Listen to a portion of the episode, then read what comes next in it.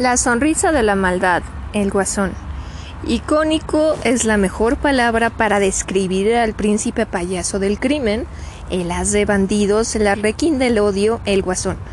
Joker en inglés, pero ¿por qué un personaje con la característica de demostrar auténtica locura ha perdurado casi 80 años?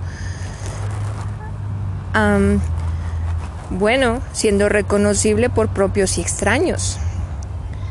Yo siempre tengo pensamientos oscuros, como si hubiera sido predestinado cuando el Caballero de la Noche finalmente obtuvo su primera serie de cómics en DC, el primer villano al que se enfrentó fue el Guasón. Desde el Batman número 1 del año de 1940, la clásica figura del Guasón quedó definida. Cara pálida, pelo verde, sonrisa roja y perpetua, traje morado, personalidad sádica, mentalidad de psicópata, armas y herramientas caricaturescas, así como su identidad desconocida. Sus creadores fueron Bob Kane, Bill Finger y Jerry Robinson. Aunque cuenta la leyenda que en realidad quienes lo, esbozaron y definieron de personalidad eh, fue Jerry Robinson, el primero ya que fue su idea, y Bill Finger, quien ya le puso los aditamentos y los rasgos de personalidad. Pero Bob Kane también solía adueñarse de las creaciones, quienes se basaron en el personaje de Wayne Plain, un hombre con la cara desfigurada de la película muda de Man Who 1928, interpretado por el actor Conrad Bates. Con esa apariencia aunado a un sketch que involucraba una carta comodín, Joker, hecha por Robinson, el arquetipo del villano había nacido, aunque originalmente se pretendió que el guasón muriera en su debut, salvado por el entonces editor Whitney Ellis Ellsworth. ¿Alguna vez has bailado con el diablo bajo la luz pálida de la luna? Ahora bien, desde la perspectiva temporal de los cómics, el guasón nació en la Edad de Oro, em, entre 1930 y 1950, periodo de tiempo en el que la censura no existía y los héroes y villanos iban directo al grano. Gracias a ello, la personalidad y psicología del personaje son las que, hasta el día de hoy, intrigan y generan morbo por saber cómo le hace para desafiar constantemente al más estricto de los superhéroes, Batman. Sin embargo, en 1954 entró en vigor el Código de Autoridad del cómic, por lo que para la Edad de Plata y parte de la de Bronce, hasta mediados de los años 70, el Guasón pasó de ser un maníaco a un burdo bromista pesado. Más aún, él era un personaje cotidiano en los cómics, tuvo un periodo de cuatro años sin aparecer. Esto no impidió que en su regreso se estrenara la primera miniserie para un supervillano, de Joker, 1975, bajo las manos de próceres de la industria como Dennis O'Neill y Neil Adams, devolviéndole la locura al asunto. ¿Por qué tan serio?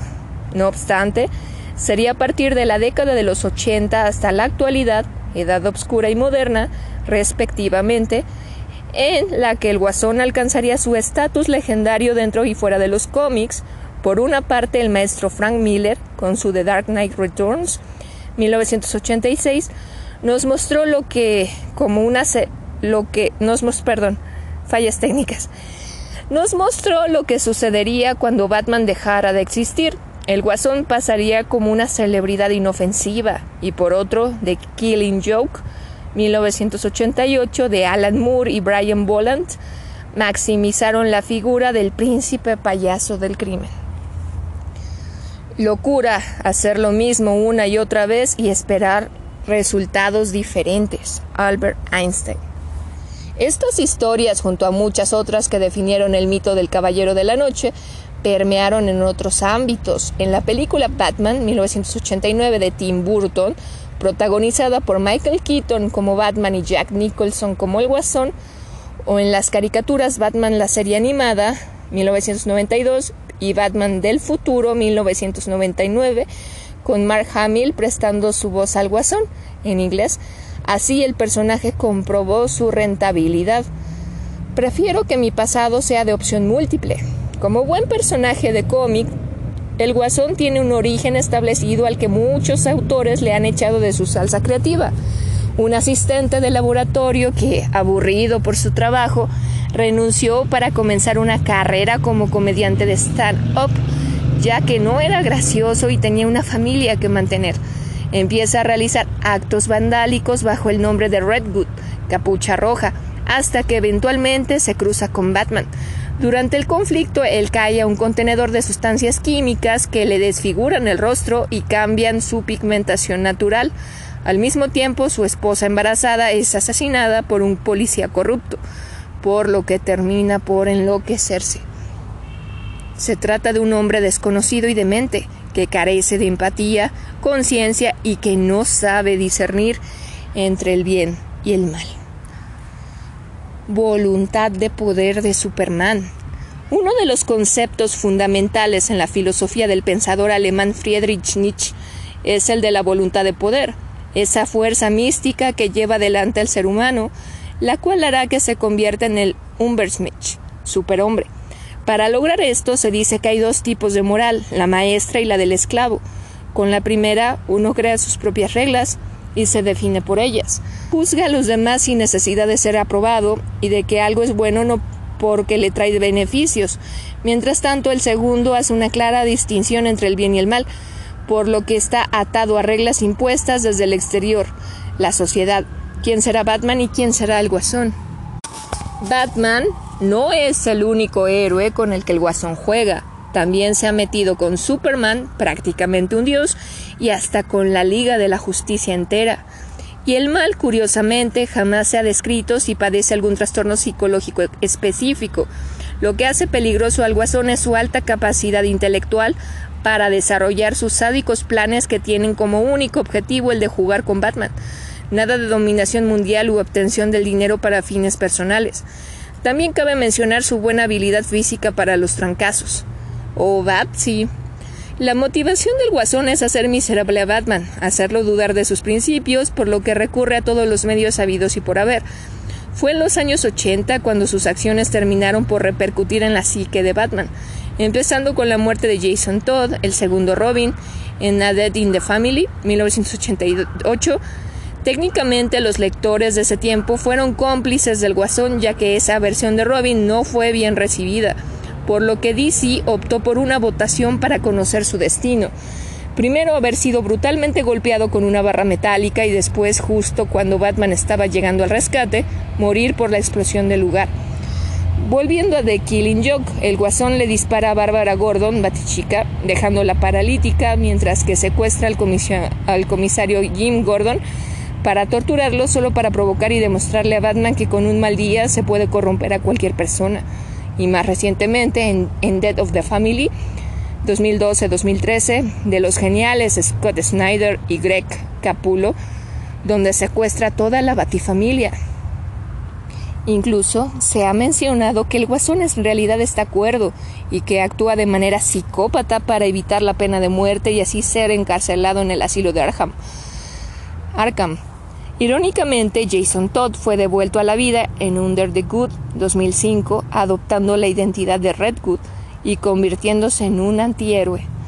Alfred Nightwing, Dick Grayson, primer Robin, Batgirl, Redwood, Red Robin, Tim Drake, tercer Robin y Robin, Damian Wayne, hijo biológico de Batman, los Guasónicos. César Romero, 15 de febrero de 1907, 1 de enero de 1994. Interpretó al Guasón en Batman del 66 al 68 y Batman the Movie 1966 de padres cubanos. César fue el primer actor que interpretó al Guasón para la televisión y el cine. El Guasón Romero se caracterizó por ser más un bromista que un psicópata, reflejo del personaje en los cómics de ese tiempo además de que se nota el bigote del actor cubierto por el maquillaje, ya que se rehusó a rasurárselo. Jack Nicholson, 22 de agosto de 1937, interpretó al Guasón en Batman 1989. Si bien la visión del director Tim Burton influyó en gran medida para la tonalidad de la película, Jack brilló tanto que incluso opacó la gran actuación de Michael Keaton como Batman, el guasón Nicholson es el más simpático y balanceado en cuanto a gracia y locura. Heath Ledger. 4 de abril de 1979, 22 de enero del 2008. Interpretó al Guasón en Batman El Caballero de la Noche, The Dark Knight, 2008. La versión máxima del personaje para adaptación le pertenece a Heath, quien recibió un premio Oscar póstumo por mejor actor de reparto. El Guasón Ledger materializó la irracionalidad del personaje a través de su inteligencia, así como la de corruptor de ideales. Contrario a lo que se piensa, el papel del Guasón no fue el que mató al actor, sino un mal manejo de pastillas para el insomnio y para una enfermedad respiratoria. Aún así, dejó la vara muy en alto. Cameron Monaghan, 16 de agosto de 1993. Interpretó al Guasón en Gotham, 2014-2019. A diferencia de, los demás, de las demás versiones, aquí se muestra la génesis de los Guasones Monaghan. El guasónico más joven interpretó a dos hermanos, Jerome, un líder nihilista de culto anarquista, y Jeremia, una mente maestra obsesiva y calculadora, quienes denotaron las, las variadas características del guasón en esta serie. Jared Leto, 26 de diciembre de 1971. Interpretó al Guasón en Escuadrón Suicida, Suicide Squad, en el 2016. El Guasón Leto es la versión menos, explorada y más extraña del personaje, porque si bien demuestra su relación enferma con Harley Quinn, Margot Robbie, no se sabe ni sabrá nada más de él. Joaquín Phoenix, 28 de octubre de 1974. Interpretó al Guasón en, el, en The Joker 2019. Finalmente presenciamos a fondo el nacimiento del Guasón, producto de una sociedad cada vez menos humana. El talentosísimo Fénix se maquilla y se tiñe la mata de verde para enseñarnos que todos estamos en un mal día de enloquecer. La historia Injustice, Dios es entre nosotros, 2013, es la que varios superhéroes en la que varios superhéroes gobiernan el mundo, empieza porque el Joker provoca la muerte de Luis Lane, corrompiendo a Superman, quien lo asesina. ¿Por qué conoce sus identidades secretas para después arrancarles el rostro? Al final resultó ser el bluff más macabro y elaborado de todos. De hecho, esa sería la única regla del guasón, no matar a Batman porque el juego se acabaría el agente del caos. No importa qué método siga, si usa armas personalizadas como su veneno guasón, si tiene hienas como mascotas, si forma equipo con otros villanos como el, arce, el, el acertijo y Lex Luthor, si se llama Jack o Arthur, la figura del guasón es sumamente atractiva por todo lo que representa, la antítesis de uno de los superhéroes más emblemáticos de la historia. En sus propias palabras, dejaré de asesinar cuando Batman muera. Hola de nuevo y bueno, vamos a seguir. Siento las fallas técnicas del, eh, del sketch anterior y este y ahí va. Manicure. Otro, bueno, más bien, otra de las grandilocuentes maneras mexicanas para llamarle al hospital psiquiátrico o al sanatorio para enfermos mentales, esto por deformación del término manicomio, que proviene de las partículas griegas lluvia, manía, locura, excitación, y kowiev, comein, cuidar, con la palabra francesa manicure, que refiere el proceso de embellecimiento de las uñas de las manos. Esa vida tan ajetreada nada más te va a llevar al manicure. No sé cómo le hacen los japoneses. En 1939, Bill Finger, aspirante escritor que vendía zapatos, se asomó al escritorio del dibujante de cómics Bob Kane y vio a un sugerente hombre murciélago inspirado en un dibujo de Leonardo da Vinci. Al calce había un nombre, Batman. Kane explicó que sus editores buscaban aprovechar el éxito de Superman con otro rescatista de la humanidad. El dibujante había pensado en un héroe capaz de emular a los pájaros, Birdman, pero luego se decantó por otro que emulara a un murciélago.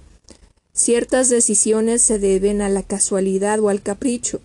Tal vez Kane actuó así porque prefería trazar las alas de un quiróptero. Lo cierto es que dio con una imagen que redefiniría la cultura de masas. Esa imagen adquirió sentido gracias a Finger, quien concibió a un personaje ajeno a los poderes sobrenaturales que sublima el asesinato de sus padres impartiendo justicia en un lugar sin ley, el caballero obscuro, atormentado, custodio de ciudad gótica, había nacido.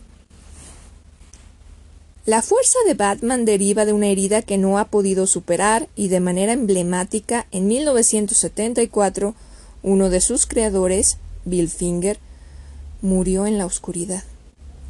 Ochenta años después del encuentro entre Kane y Finger, Bruce Wayne, Bruno Díaz en, en castellano, el superhéroe prosigue su destino bipolar. De día lleva la existencia de un misántropo aburrido y millonario, de noche combate a villanos tan atribulados como él. Los superhéroes son a la cultura de masas lo que la mitología al teatro griego. Quienes asistían a un estreno de Sófocles conocían de antemano una trama que pertenecía al acervo popular. Lo mismo sucede con las encarnaciones de Batman. Lo que cambia es la manera de contarlas. En 2005, con la película Batman comienza, Christopher Nolan enfatizó los aspectos dramáticos del héroe que solo acepta el color negro y cuyo traje lo blinda de amenazas externas, pero no de quebrantos interiores. La trilogía de Nolan continuó con El Caballero de la Noche 2008 y El Caballero de la Noche Asciende 2012. El personaje que en la televisión de los años 60 manejaba un batimóvil de juguetería y sostenía diálogos de ventrílocuo con Robin, perdió la inocencia para siempre. El reparto de imaginativos crápulas que ponen a prueba al hombre murciélago incluye a un payaso siniestro, Joker, que en México encontró el afortunado apelativo, como bien decía, del guasón, y en España se transformó ridículamente en el bromas. Encarnado en versiones previas por Jack Nicholson y Heath Ledger, ahora cobra vida, bueno, en el 2019, en la excepcional actuación de Joaquín Phoenix bajo la dirección de Todd Phillips. Joker ha puesto a prueba la Batmanía, premiada con el León de Oro en el Festival de Cine de Venecia y aclamada por millones de espectadores, ha sido vilipendiada por los insignes críticos de habla inglesa, The New York Times, The Guardian, pasando por el New Yorker y el Washington Post.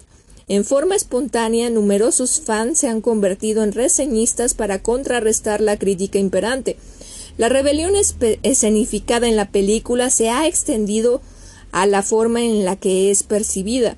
Quizá algún día veremos una cinta sobre los predicamentos para narrar a Batman y a sus villanos, del ignorado Bill Finger al controvertido Todd Phillips, Ciudad Gótica es la versión devastada de Nueva York.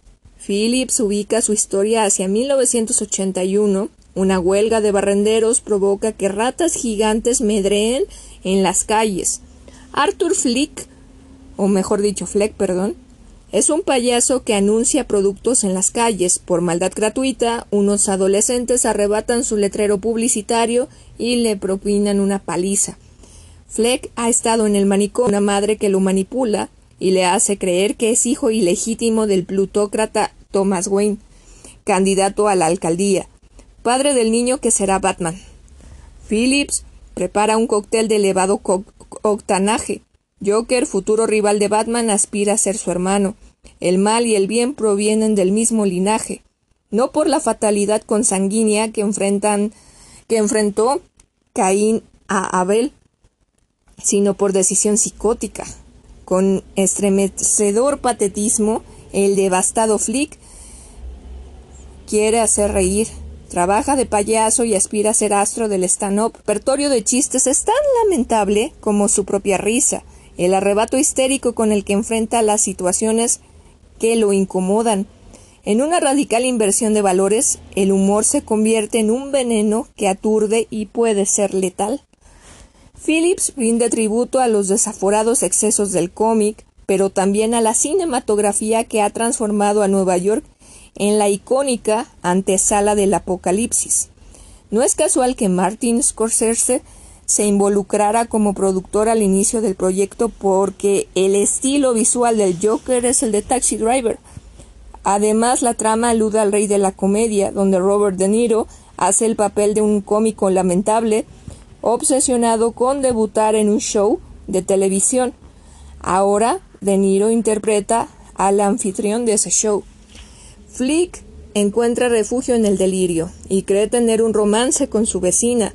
Esta ilusión se disuelve con los golpes de la realidad, el rechazo a su, a su rutina cómica, los recortes en las políticas públicas que lo dejan sin medicina ni terapia, y el descubrimiento de su verdadero origen, hacen que su único desahogo sea la violencia. Mata a tres yuppies que trabajan que trataban de humillarlo en un vagón del metro y se convierte en el improbable héroe de una ciudad ávida de vengadores. Una multitud rebelde sale a la calle con máscaras de payaso. En el laberinto de, los, de las argumentaciones, Joker ha sido criticada como una apología de la violencia, pero también como un intento oportunista de convertir la desigualdad social en espectáculo. En el New York Yorker, Anthony Lane la descartó como, una simple, como un simple producto. Para los mandarines de la crítica, la sociología de la película ha sido más importante que la película misma. Joker proviene de la caricatura y es fiel a esa tradición. En el cómic, como en la ópera, todo ocurre por exageración. Ahí los golpes suenan. Paz. ¡Pum! ¡Suck! Phillips concibió a un villano con crisis de identidad una película de acción donde el mayor efecto especial es la conciencia. ¿Es esto pretencioso? Si Nolan creó con convincentes atmósferas paranoicas, Phillips exagera a saltar a la psicosis. La, la condición trágica del payaso es un lugar común de la cultura. Juan de Dios Pesa popularizó el tema en Reír llorando. Un hombre va al médico para aliviar sus tristezas, y el doctor le recomienda ver una comedia con Garrick. El enfermo de melancolía soy Garrick.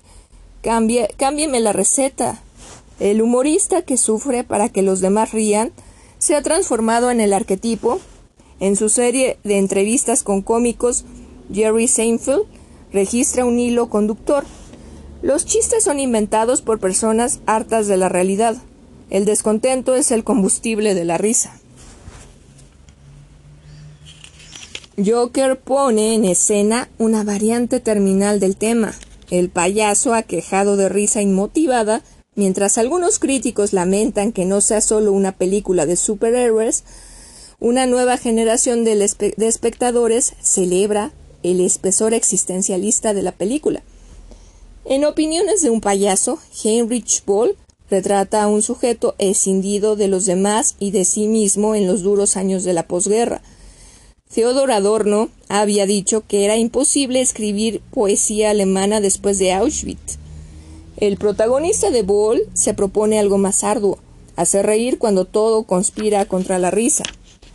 Joker se inscribe en esa lógica. La hipnótica actuación de Phoenix, que adelgazó como un fakir para transfigurarse en Fleck, demuestra que pocas cosas son tan demenciales como la carcajada que no debe ocurrir. Egresado del manicomio, vive en una sociedad enferma, donde ejecuta alucinadas coreografías y se maquilla con esmero para ser, al fin, payaso. Gogol abordó con ironía las más escabrosas situaciones de la Rusia zarista, pero descubrió con defecto que no puede ser rescatado por la risa. La mediocridad, aunque Fleck tiene suficientes problemas para ser cómico, carece del principal requisito de su oficio, reírse de sí mismo. No hay cromas sin autocrítica. En palabras de Kundera, el humor es el rayo divino que descubre el mundo en su ambigüedad moral y al hombre en su profunda incompetencia para juzgar a los demás. El humor, la embriaguez de la relatividad de las cosas humanas, el extraño placer que proviene de la certeza de que no hay certeza, En las humeantes calles de Ciudad Gótica surge una rebelión salvaje, dispuesta a derrocar a un gobierno abusivo. El agente provocador de la revuelta es un payaso que ríe a destiempo. Los dos bandos son solemnes y la vida. En su brillante y desmensurada versión de Joker, Todd Phillips prefigura un infierno totalitario donde nadie es capaz de sí mismo. El guasón no es un linaje de caricaturas infantiles. Es el recordatorio de lo que pasa cuando los círculos encumbrados de una sociedad se aíslan y desatienden y desentienden de sus vecinos menos favorecidos. Concebido en un contexto social de depresión económica y advenimiento del fascismo, el antagonismo, eh, perdón, El antagonista de Batman no es la representación del codicioso que solo ansía dinero o del científico loco que busca satisfacer su ego. Es la representación de la maldad y la vileza más acendrada que incubamos todos los hombres debajo de nuestras capas de civilidad. Tendemos a olvidarlo, pero el nombre de la compañía DC Comics venía de su principal revista, Detective Comics. Fue en el número 27 de esa publicación donde apareció por primera vez Batman. El hombre murciélago creado por Bob Kane y Bill Finger exactamente hace 80 años, DC Comics parece decidida a celebrarlo por todo lo alto. Publicó el número 1000 de, de Detective Comics y una lujosa edición especial conmemorativa con las mejores historias por el 80 aniversario del superhéroe. Adicionalmente, si a usted le gustan las series de superhéroes, no puede perderse Pennyworth, una saga televisiva estrenada este año que, que sigue las aventuras juveniles de Alfred Pennyworth, el carismático mayordomo de Bruce Wayne, alter ego de Batman. Y lo siento, no se estrenó este año, se estrenó en el 2019. También, también concluyó la última temporada de Gotham, otra serie de televisión en la cual retratan las andazas de Bruce Wayne antes de convertirse en el hombre murciélago. Algo pasa con Batman, pues logra ejercer una fascinación sobre el público muy superior a su oscura personalidad, tal vez su elenco de apoyo, los personajes secundarios de Batman son interesantes por sí mismos. Y en esta ocasión nos es, es de quien hablamos particularmente, de su némesis, mejor conocido como el Guasón. No hay en toda la industria del cómic de superhéroes un villano tan bien construido como el Guasón. En otras palabras, así como así como en otra ocasión, un segundo. Así como se dijo, se dice que lo mejor de Superman es Louis Lane, lo mejor de los cómics de Batman es el Guasón. Si usted no vive en una cueva como la de Batman, ya se habrá enterado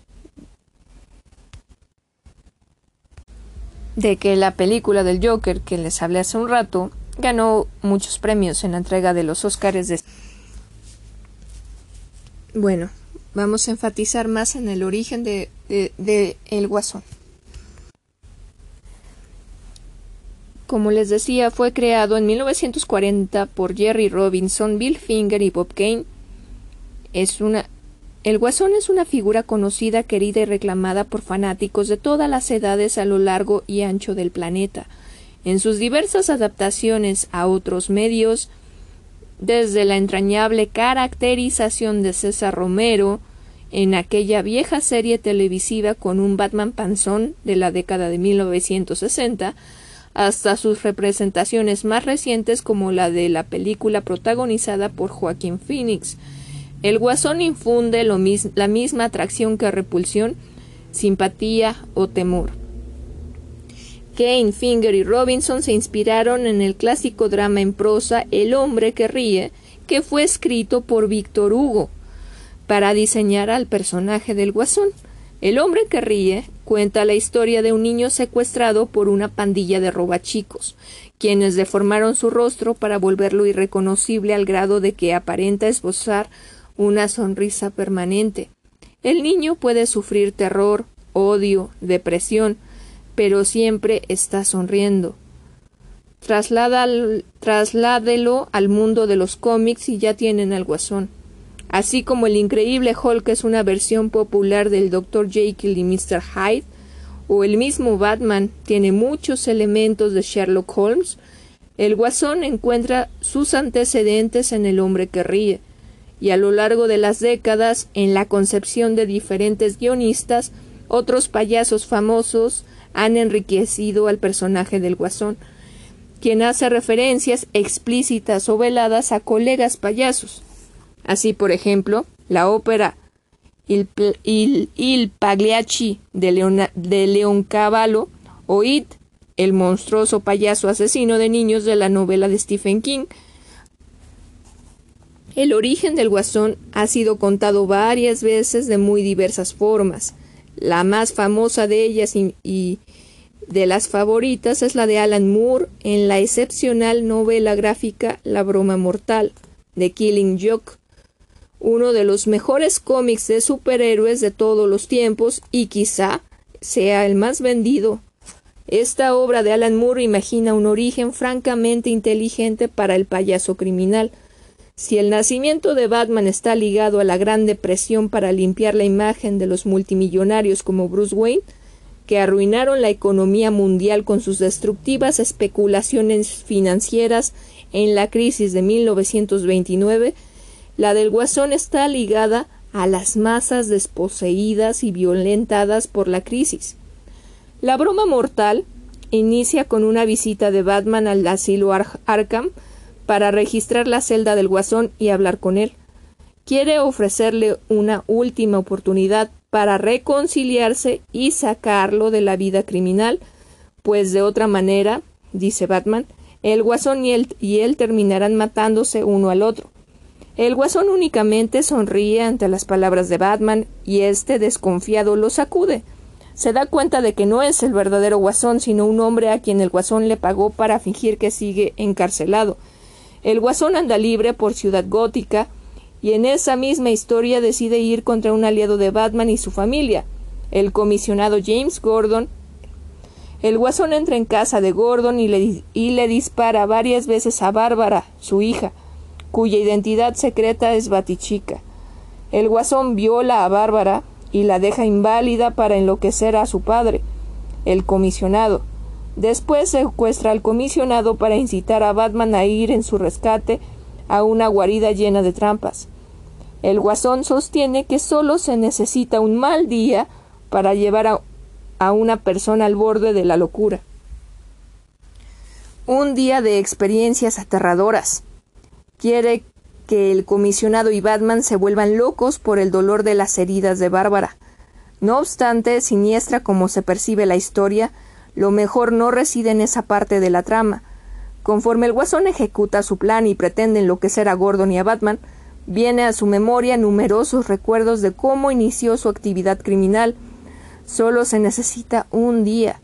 El guasón era un comediante de cantinas que buscó hacer dinero contando chistes en bares y centros nocturnos de mala muerte. La esperanza de ser era ser descubierto y luego llevado a los grandes escenarios de comediantes de alto nivel. No obstante, se atraviesa la Gran Depresión.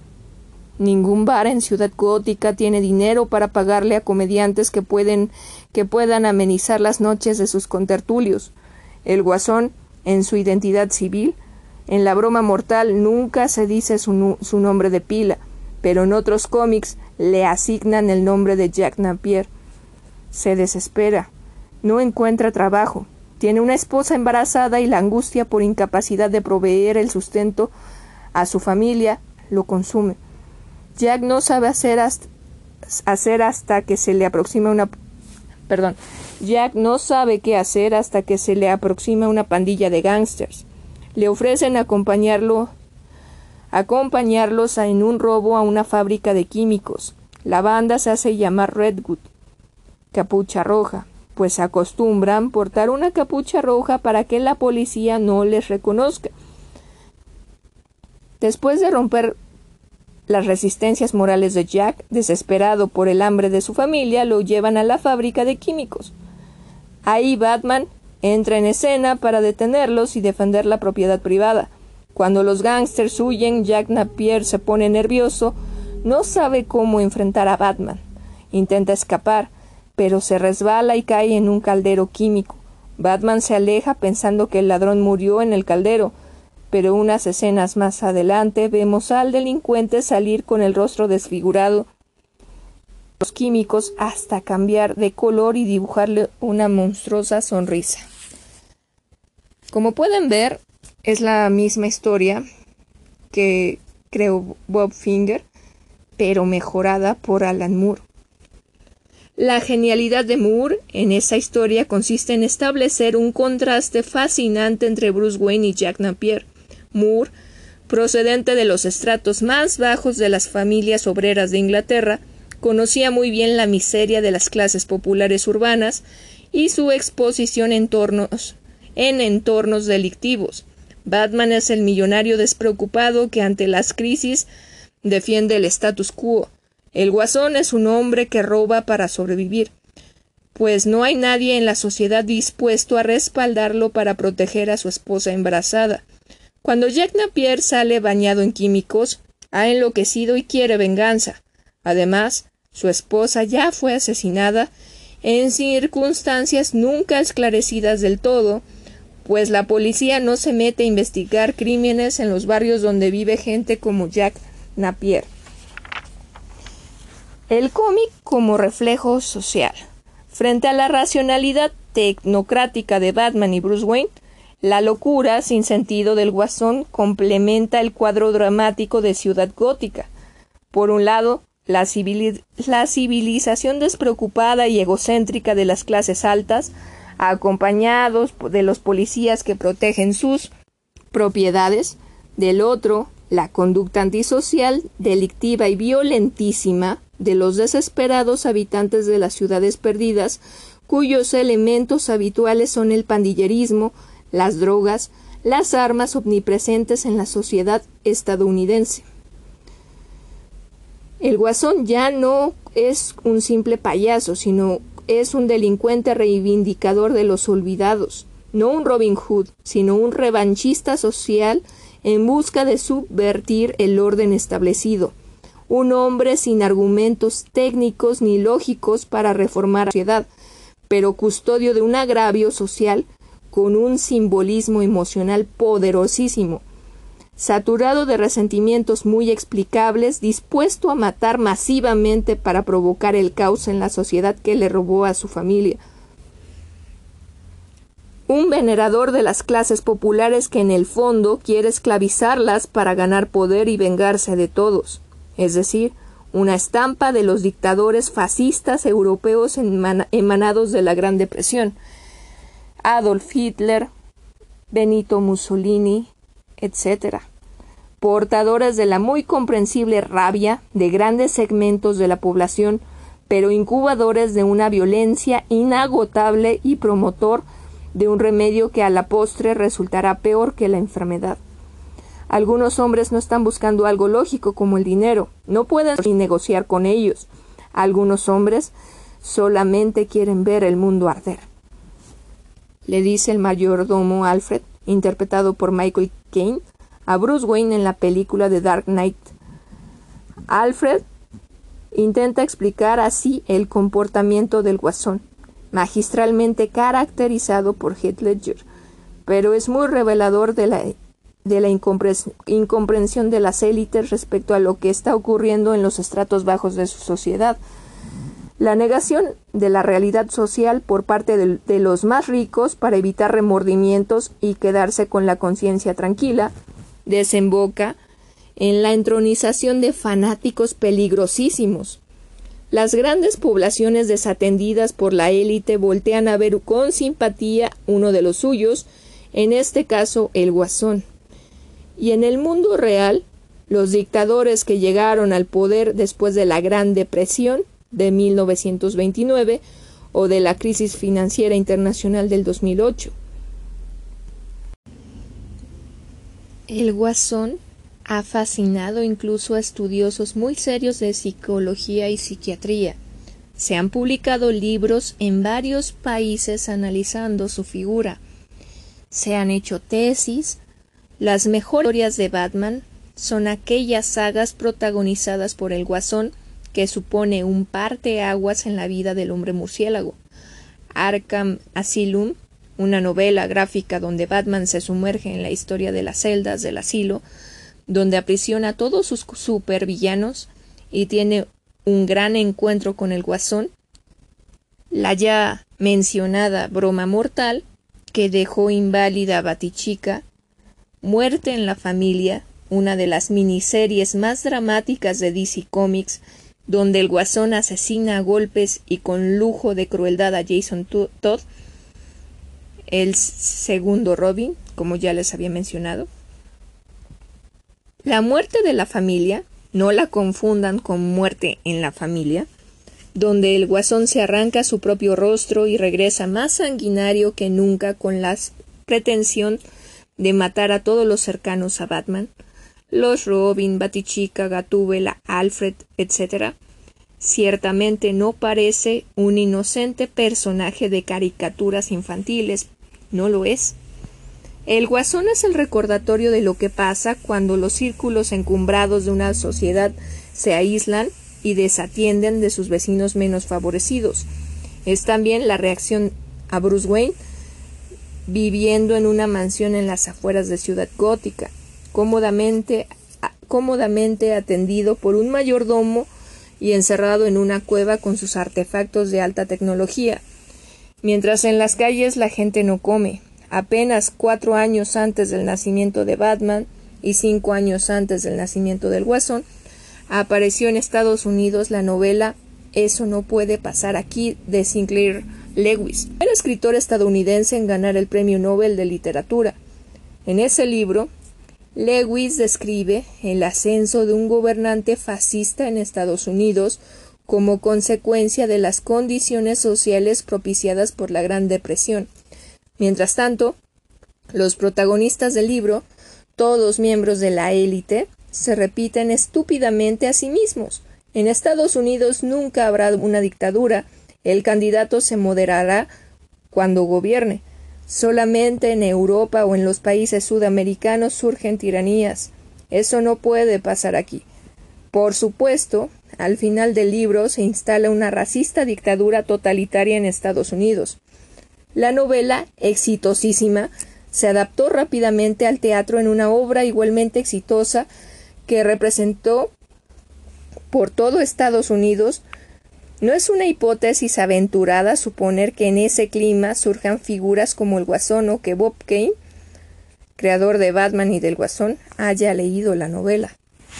El Guasón adaptado a otros medios. Así como hemos mencionado grandes historias de Batman protagonizadas por el Guasón, es preciso aludir a quienes lo han interpretado en la pantalla chica y en la grande. Nos referimos a César Romero en la serie de los 60, como ya mencioné, pero Jack Napier ha sido encarnado elocuentemente por, por Nicholson, como ya dijimos, en la película dirigida por Tim Burton en el 89, la película de The, Dark Knight, donde Heath Ledger actuó memorablemente y se convirtió en el guasón más recordado y querido por los millennials, otros, francamente decepcionantes, como Jared Leto en Suicide Squad, quedaron a deber en su retrato del personaje. A mí me gusta Mark Hamill. Sí, el actor que dio vida a Luke Skywalker en toda la saga de la Guerra de las Galaxias. Fue la voz del Guasón en todos los capítulos y películas animadas que se desprendieron de la exitosísima caricatura Batman de Animate Series de la década de 1990. Hamill también interpretó al Guasón en la película animada de la broma mortal. Nadie ha logrado esa inflexión de la voz ni una risa tan macabra para el Guasón como Hamill, un auténtico fanático de los cómics que no sabe dar vida al personaje de las que, perdón, que sabe dar vida al personaje de las historietas como nos gusta a los verdaderos aficionados. Mi historia predilecta del Guasón es una película animada de Batman. Batman, la máscara del fantasma, es en mi opinión la mejor historia del hombre murciélago y el payaso príncipe del crimen, interpretado una vez más por Mark Hamill. Si a ti te gustan los cómics y no la has visto, véela hoy mismo. Se consigue muy fácilmente, a precios irrisorios en cualquier tienda mix-up o similares. También está en algunas plataformas de Internet. La película replantea el origen de ambos personajes, Batman y el Guasón, a través del recuerdo de, del gran amor desconocido de Batman, Andrea Beaumont, una mujer por quien Bruce Wayne estuvo a punto de renunciar a convertirse en Batman. Es una historia de amor, sí, pero también es mucho más que eso. Es un gran drama de Batman y el Guasón. La mejor historia jamás contada del universo de Batman, en mi opinión. No quiero vender la trama ni arruinar la película, pero basta con que les diga que la producción contó con una directora de casting de voces tan notable como Andrea Romano y con estremecedora música original de la compositora Shirley Walker. El episodio más completo que verá usted sobre Ciudad Gótica. Las innovaciones contemporáneas. Entre 2012 y 2018, DC Comics publicó una miniserie de ocho números que ya puede conseguirse en un solo tomo de colección, Batman White Knight. Se trata de un experimento narrativo extraordinario que invierte los términos convencionales. Ambientada en una realidad alterna, el guasón se vuelve cuerdo después de que Batman lo obliga a tragar unas pastillas reguladoras de sus reacciones químicas. Las pastillas evitan su transformación en el guasón, en posesión de su personalidad de Jack Napier, el guasón determina rehacer su vida. Para ello, le pide matrimonio a Harley Quinn, mejor conocida como su asistente, pero que en realidad es la doctora Arlene Quinzel. Quinzel, personaje que no existía en los cómics, pero introducido por las caricaturas de la, caricatura de los años 90, por Bruce Timm y Paul Dini para suavizar la maldad del guasón ante auditorios infantiles, ganó tantísima popularidad en televisión que ahora tiene su propia serie en DC Comics y pronto estrenará película propia. Bueno, bueno, aquí ya sabemos que ya se estrenó y fue Birds of Prey, que pasó sin pena ni gloria. Tengo que mencionar que extractos de esto los estoy sacando de la edición de Algarabía de El Joker titulada La Locura, ¿ok? La cual salió cuando salió la, la película de, de, The Joker en 2019 y también de la, el reporte especial de la revista Proceso, Joker, las entrañas del fenómeno. Por eso, de repente, las fechas distan mucho de nuestra realidad. En la miniserie White Knight, el Guasón y Harley se convierten en defensores de la población afroamericana de los barrios bajos de la ciudad gótica. contra la brutalidad policíaca de los muchachos del comisionado Gordon. Así, el Guasón en su personalidad de Jack Napier desarrolla una carrera política para despre desprestigiar a Batman, acusándolo de ser el verdadero loco que origina supervillanos y desastres en Ciudad Gótica. Napier se convierte en concejal y un hombre de gran popularidad entre el electorado de la ciudad. El Guasón destapa una cloaca de corrupción en la política local cuando pone al descubierto y, denuncia la existencia de un seguro contra desastres ocasionados por Batman al combatir criminales, con cuyo financiamiento se hizo rico el alcalde de la ciudad. Napier gana inmensa popularidad y empieza a legalizar grupos de autodefensa, otorga amnistía a delincuentes y proporciona tecnología de punta a sus leales para controlar la ciudad. Ciudad Gótica aborrece a Batman y exige su aprehensión, mientras ovaciona a Napier y lo idolatra como político popular. Pero la verdadera personalidad de Napier, el guasón, ya no puede ser controlado con pastillas. Regresa a la locura para volverlo, volverlo absolutamente intolerante a la crítica e instigador de un discurso de odio contra sus oponentes. No quiero revelarles el final de este asombroso cómic que actualmente ya, ya acabó. Son dos temporadas de aproximadamente, las dos son de como 16 cómics. También hay versiones, compendios de pasta dura. Está repleto de acción y, aventuras como solo sabe hacerlo en los grandes, como solo se sabe hacer en las grandes sagas de Batman. Conocerás una novedosa faceta de la maldad del guasón. El gran maestro de la novela negra italiana, Andrea Camilleri, creador de la serie de novelas policíacas del comisionario Montalbano, decía en una, de sus últimas entrevistas que no le gustaba la nueva tendencia en los medios de comunicación de nuestra época.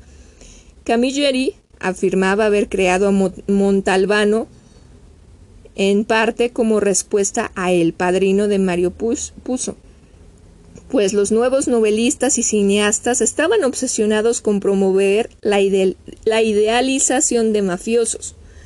Camilleri decía que si los creadores hacían protagonista de sus historias a un delincuente, podían contribuir al embellecimiento del crimen. Termina uno por encontrar simpático y hasta encantador a un personaje sanguinario como Don Corleone, explicaba muy preocupado Camilleri. Algo similar está ocurriendo con la inmensa popularidad de la película del Joker. La tragedia original del personaje despierta una empatía que posteriormente nubla la vista ante las atrocidades perpetradas por ese psicópata. Dominic Moisy, consejero especial del Instituto Francés de Relaciones Internacionales, profesor en Harvard y el Colegio de Europa, Escribió hace un par de años Geopolítica de las series o El triunfo global del miedo.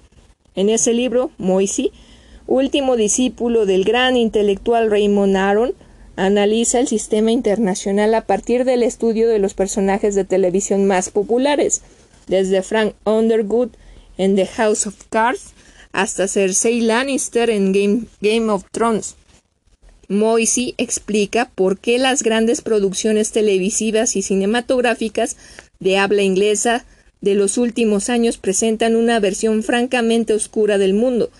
Sus líderes y protagonistas son antihéroes o figuras con elementos cuestionables, sino descarados y crueles rufianes de peso completo.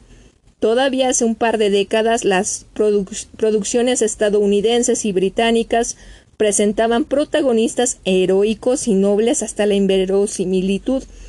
Exaltaban sus propias sociedades y exaltación, encarnando todas las virtudes al grado de la autoinmolación en aras de ayudar a otros.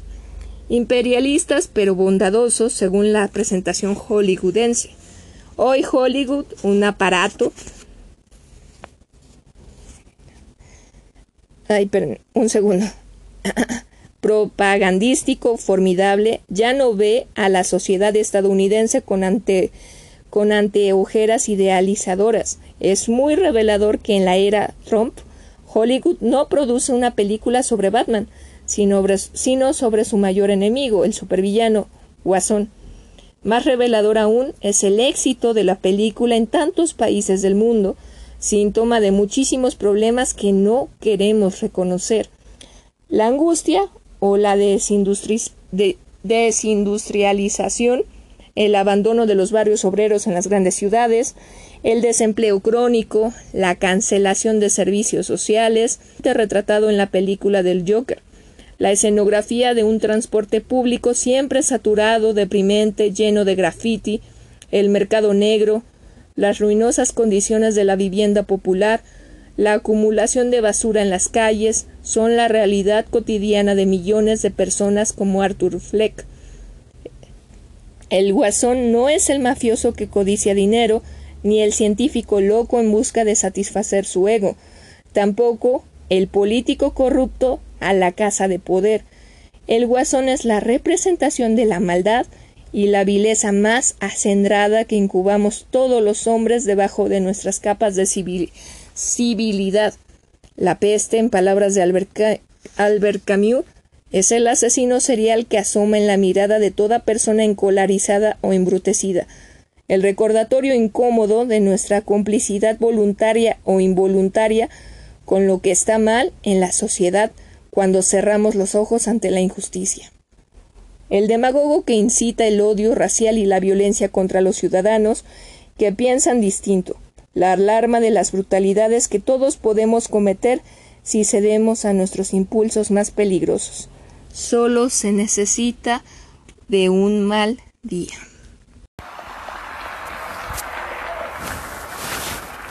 ¿Cuál es tu nombre? Hola, Murray. Arthur. Arthur. Me llamo Arthur. Ah, ok. Hay algo especial en ti, Arthur. Se nota. ¿De dónde eres? Vivo aquí, aquí en la ciudad, con mi madre. No se rían, no se rían. Eso no es gracioso. Yo vivía con mi madre antes de triunfar, solo con ella. Soy el niño cuyo padre salió a comprar cigarrillos y jamás volvió. Sé lo que es eso, Murray. Soy el hombre de la casa desde que tengo memoria. He cuidado bien de mi madre. Y por todo ese sacrificio ella debe amarte mucho. Así es. Mi madre siempre dice, sonríe y pon tu mejor cara.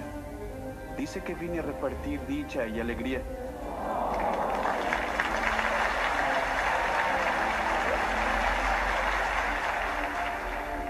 Arthur toma siete diferentes medicinas. Seguramente deben tener efecto. Solo no quiero sentirme tan mal. Es mi imaginación. Todo es una locura afuera. Solo espero que mi muerte tenga más sentido que mi vida.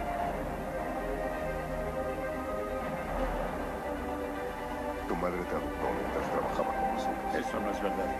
¿Por qué dices eso? Luego la arrestaron y la internaron en el hospital de Arkham Oh, cuando oh, tú oh, eras oh. pequeño. ¿Por qué dices eso? No necesito que me digas mentiras. Ya sé que parece extraño. No quiero hacer que te sientas incómodo. No sé por qué todo el mundo es tan grosero. No sé por qué lo eres tú. No quiero nada que venga de ti. Tal vez un poco de afecto. Un abrazo, papá. O por qué no un poco de puta decencia. No sé lo que les está pasando. ¿Tú hablando así de mi madre?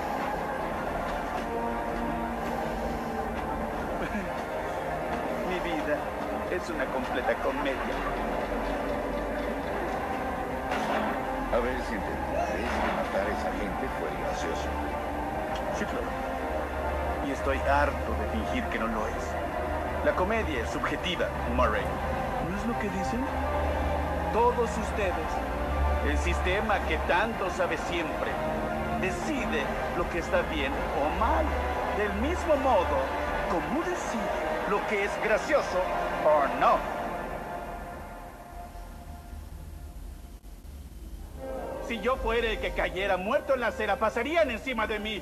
Paso a su lado todos los días y nadie me nota. Pero esos tres, ¿qué? ¿Por qué? ¿Porque Thomas Wayne lloró por ellos en televisión?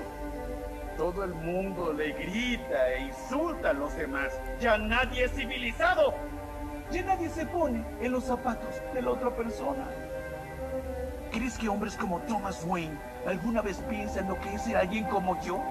¿Empatizar con los demás? No lo hacen. Ellos creen que nos quedaremos sentados y toleraremos todo como niños buenos, que no responderemos y atacaremos. ¿Terminaste? Ya fue demasiada autocompasión, Arthur. Solo estás inventando excusas por matar a esos jóvenes. No todo el mundo, y es en serio, no todo el mundo es basura. Tú eres una basura. ¿Yo? Soy una basura. ¿Por qué soy una basura? Pusiste un video.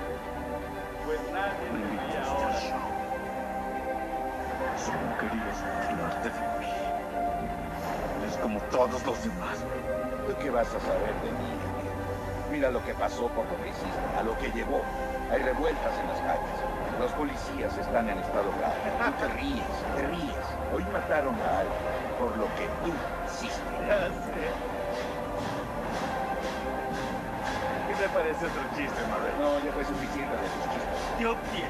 Cuando cruzas un enfermo mental solitario con una sociedad que lo abandona y lo trata como una porquería, te voy a decir lo que. Obtienes